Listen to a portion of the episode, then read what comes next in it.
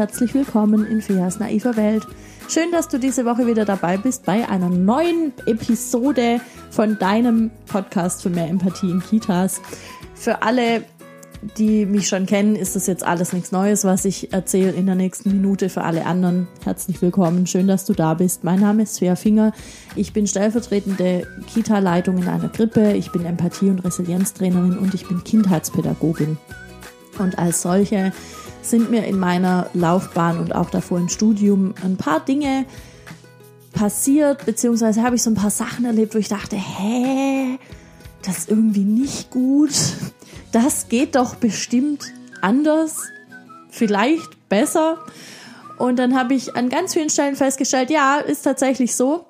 Und dann habe ich gemerkt, krass, da gibt's noch mehr, denen geht's ähnlich. Und für alle die ist dieser Podcast und äh, deshalb erzähle ich ja jetzt jede Woche so ein bisschen, was die Dinge sind, die ich erlebt habe, wo ich dachte, okay, das muss doch auch anders gehen. Und aber nicht nur meine Geschichten, sondern auch die, die mir erzählt wurden oder ähm, die mir mittlerweile geschrieben werden und wurden. Ich schreibe recht viel mit Leuten auf Facebook und auf Instagram. Also ich empfinde es als, als viel. Es ist schön, es macht Spaß. ähm, aber es ist auch ein bisschen erschreckend manchmal, wenn ich so denke, okay, ich habe mir wirklich das nicht eingebildet. Diese Themen, die ich hier anspreche, die sind tatsächlich flächendeckend scheiße.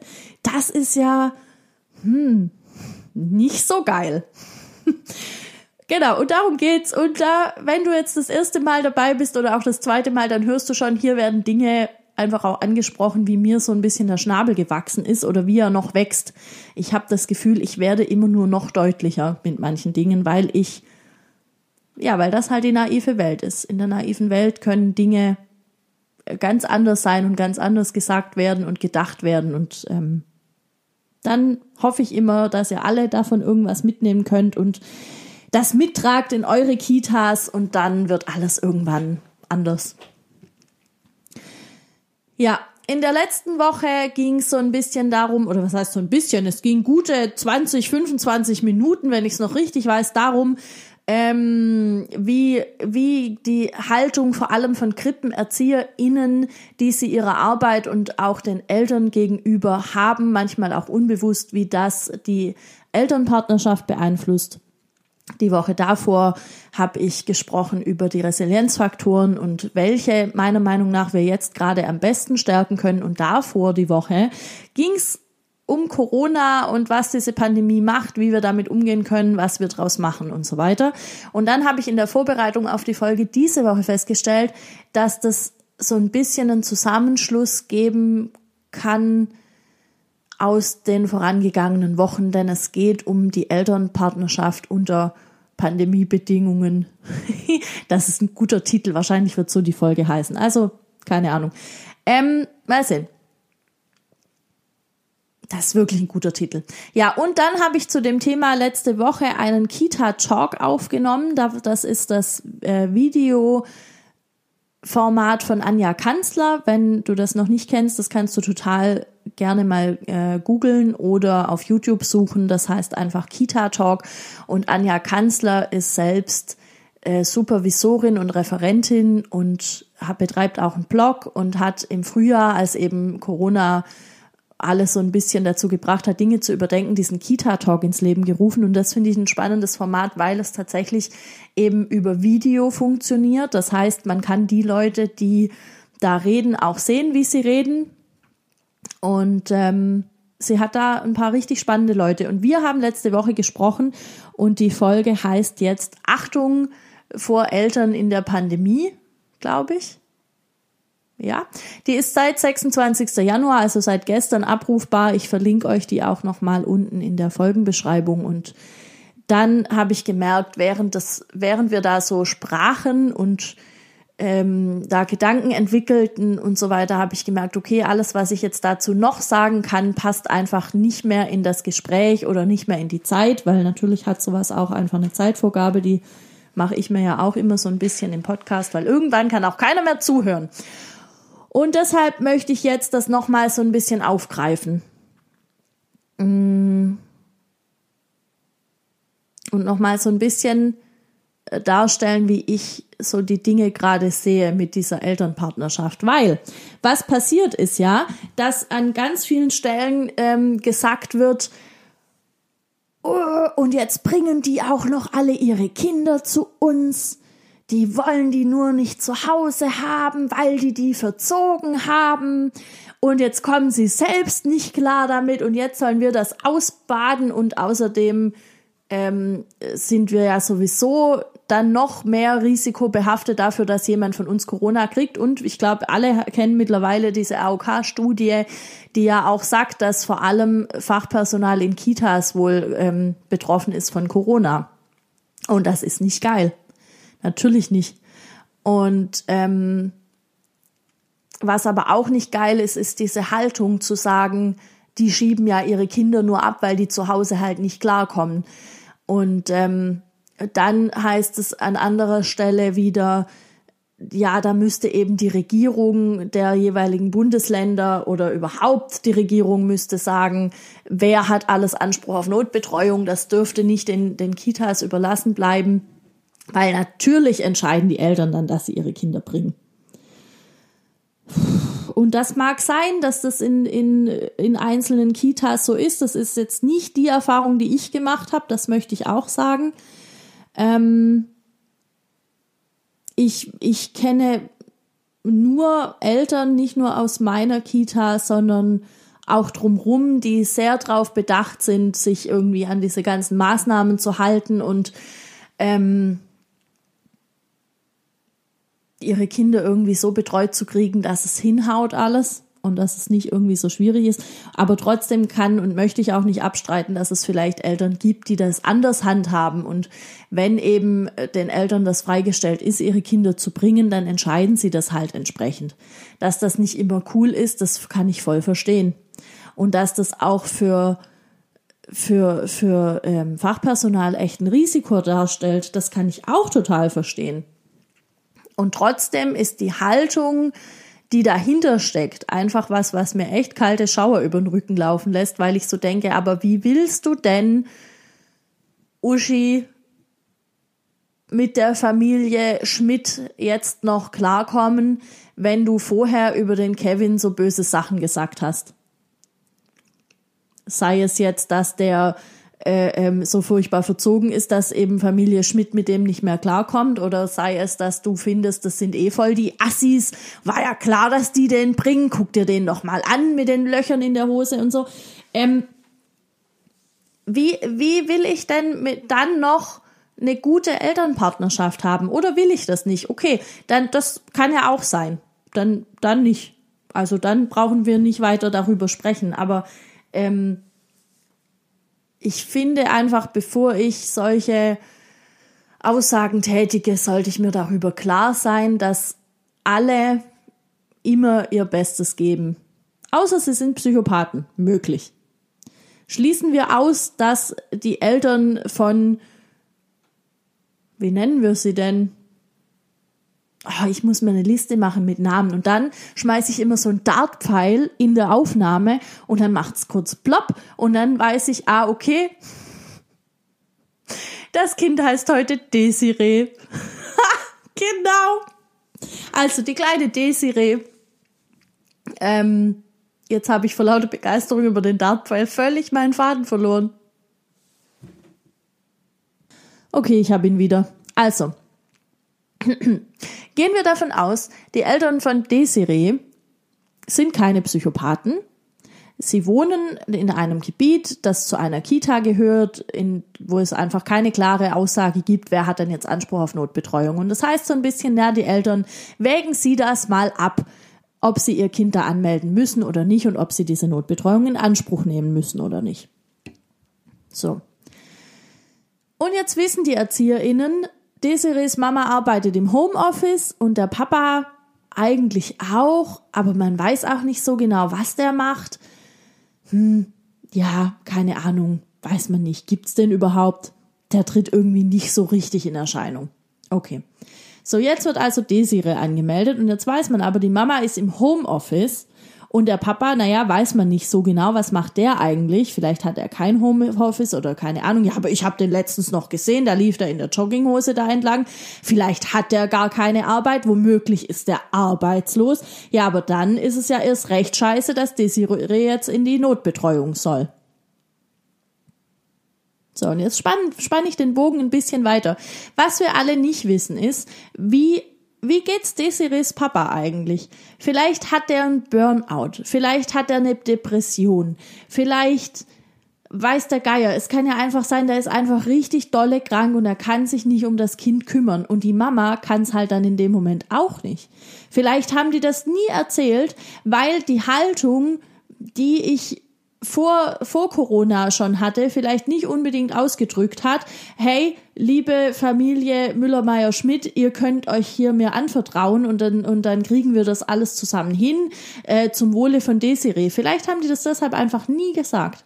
Aber trotzdem sind da jetzt ein paar Leute ganz schnell dabei, diese Familie zu verurteilen und dass das die Erziehungspartnerschaft, die Elternpartnerschaft äh, zwischen den ErzieherInnen und dieser Familie belastet. Das brauche ich jetzt wohl nicht extra noch erwähnen. Ich glaube, das ist allen klar. Natürlich kann sein, die sind beide im Homeoffice. Natürlich kann sein, da liegt keine Depression vor und wir wissen das genau und die sind beide im Homeoffice. Was wir aber auch genau wissen mittlerweile nach einem Jahr Corona ist wohl, Homeoffice mit Kindern ist nicht so easy, das ist nicht immer ganz so einfach. Und dann könnte man sagen, naja, dann müssen die sich halt besser absprechen dann arbeitet eben Mama morgens und Papa nachmittags oder umgekehrt oder die entscheiden das jeden Tag neu.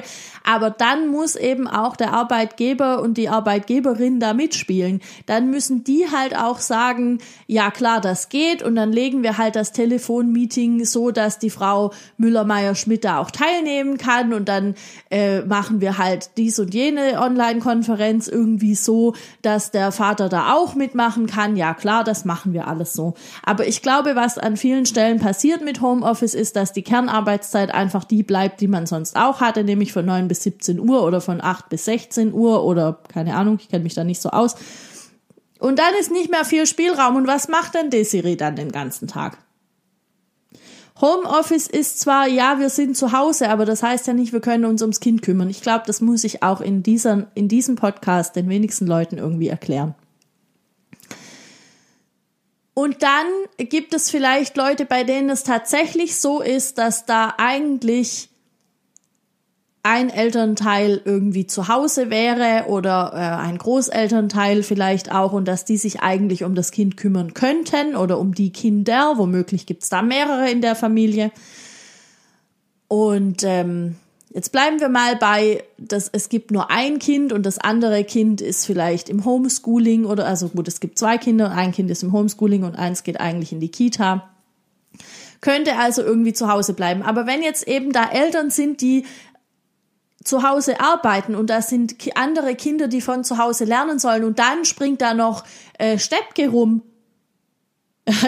okay, Steppke hat halt nicht mal einen Namen bekommen. Das ist fies. Er heißt Peter. Peter und Desiree. Also, nee, stimmt nicht. Stimmt gar nicht. Ich erzähle Quatsch. Also, Peter ist in einer anderen Familie. Der hat mit Desiree nichts zu tun. Vielleicht kennen die sich aus dem Kindergarten. Ja, genau, die kennen sich aus dem Kindergarten. Das sind nämlich die besten Freunde.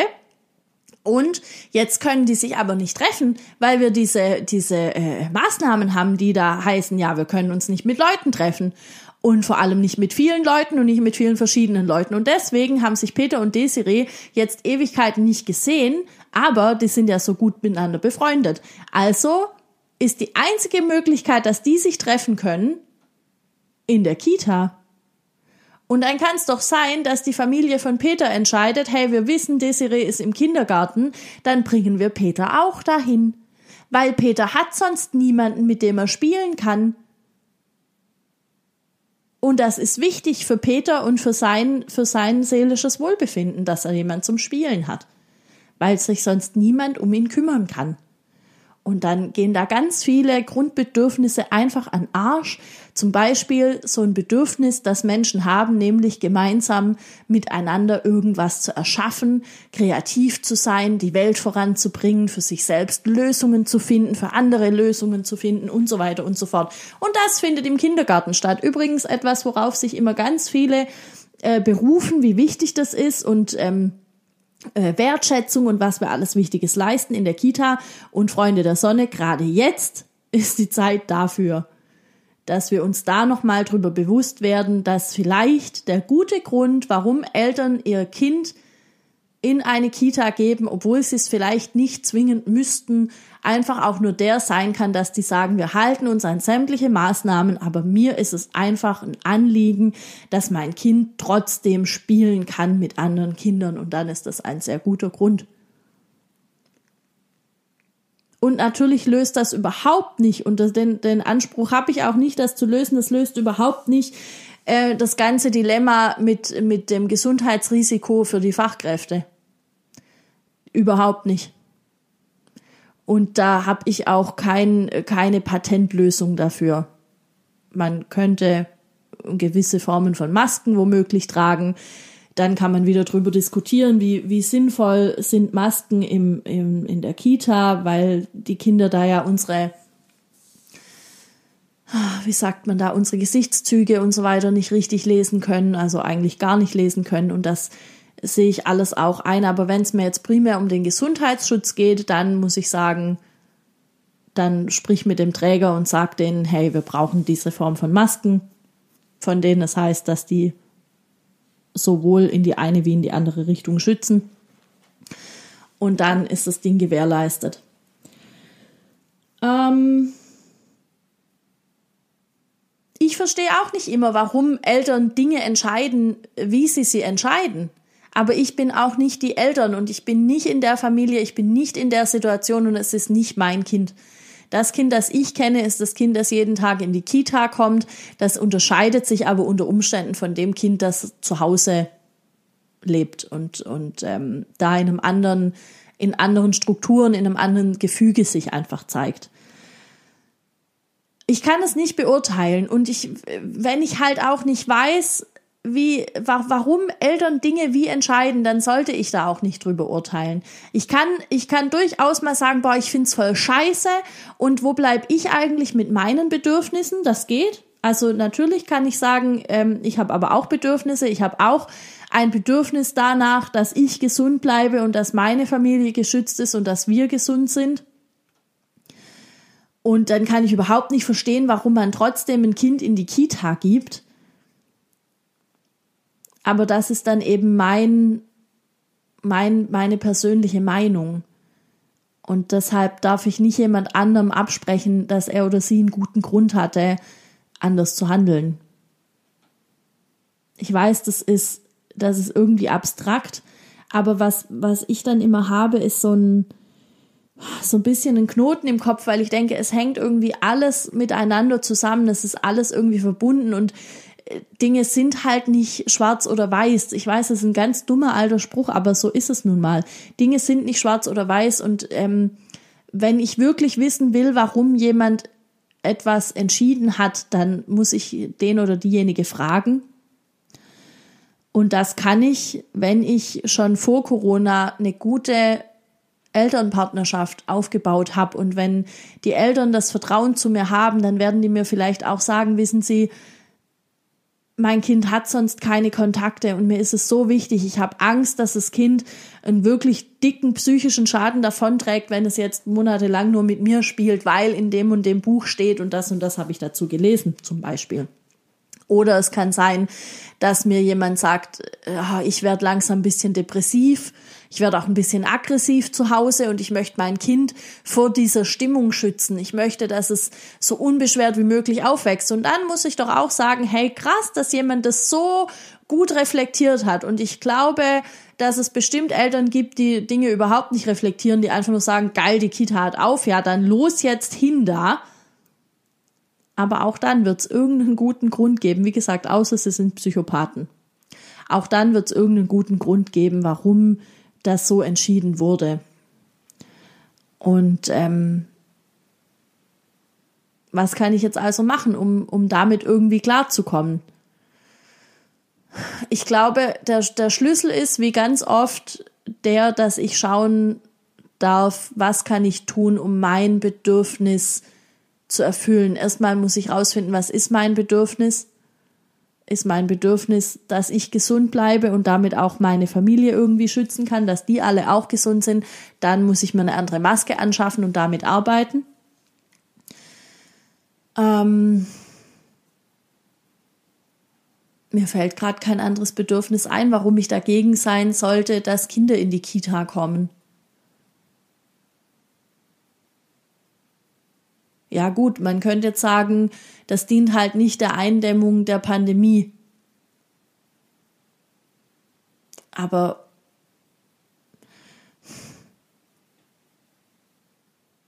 sofern das Kind nicht schon krank war, macht's auch nix, oder?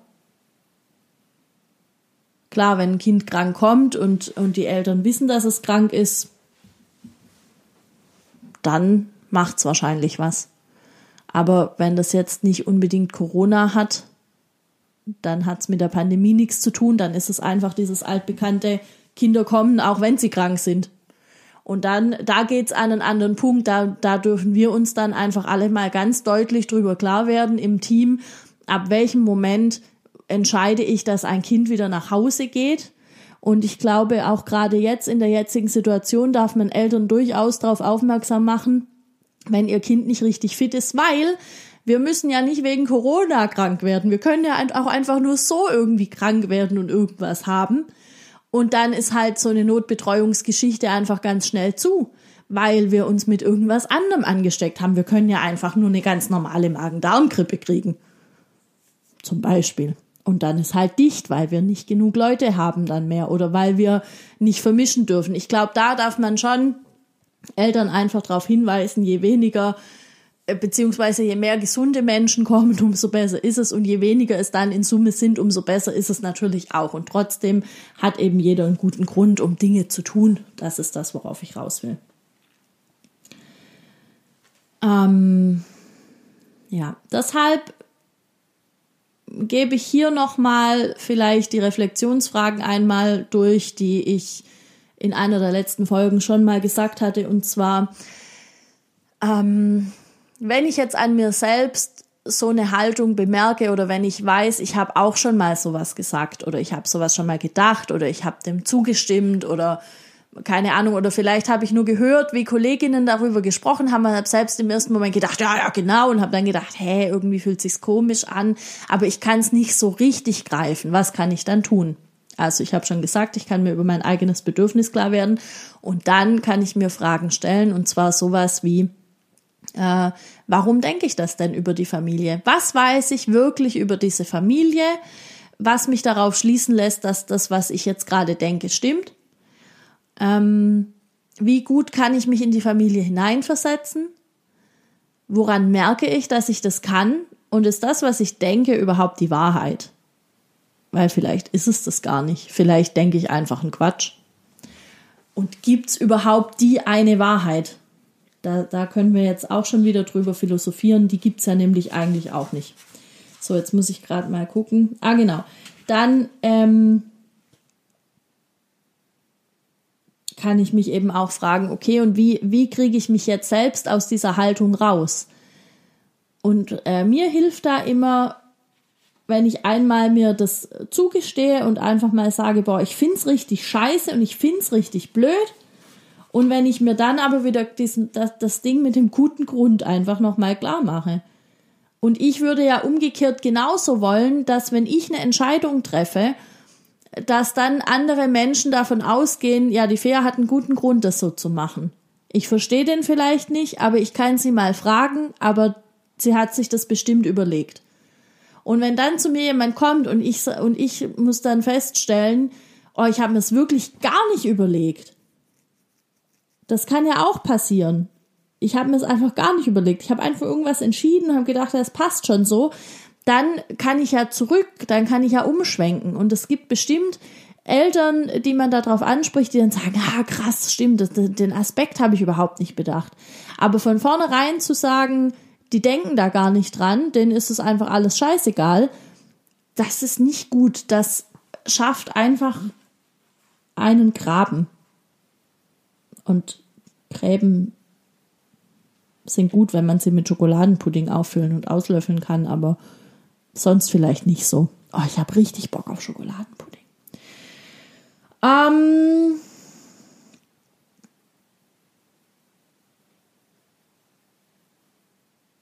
ja, ich glaube, ich habe alles gesagt. Ich hoffe, es war nicht ganz so wirr. Und wie ich schon eingangs gesagt habe, wenn wen jetzt das noch ein bisschen weiterführend interessiert, darf sich gerne den Kita-Talk von Anja Kanzler mit mir von gestern nochmal anschauen oder überhaupt mal anschauen. Und dann freue ich mich wie immer auf eure Nachrichten, auf euer Feedback dazu und bedanke mich sehr, dass du die Folge angehört hast, dass du bereit bist zu reflektieren, ein bisschen nachzudenken, ein bisschen Dinge vielleicht anders anzugehen. Und wenn du mit mir in Kontakt treten möchtest, dann geht das total gut über Instagram. Der Account heißt einfach wie ich, Fair Finger, einfach eingeben, dann findest du das. Da kannst du mir natürlich auch folgen. Da ähm, gibt's immer wieder so kleine Inputs zu Themen, die mich beschäftigen oder ähm, die einfach gerade aktuell sind, je nachdem. Dann gibt's noch die Facebook-Gruppe. Die heißt Fias naive Welt. Da kannst du gerne mit dazukommen und wir üben noch ein bisschen uns da auszutauschen, aber es wird besser.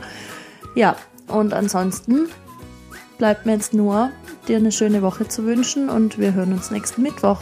Bis dahin, ciao.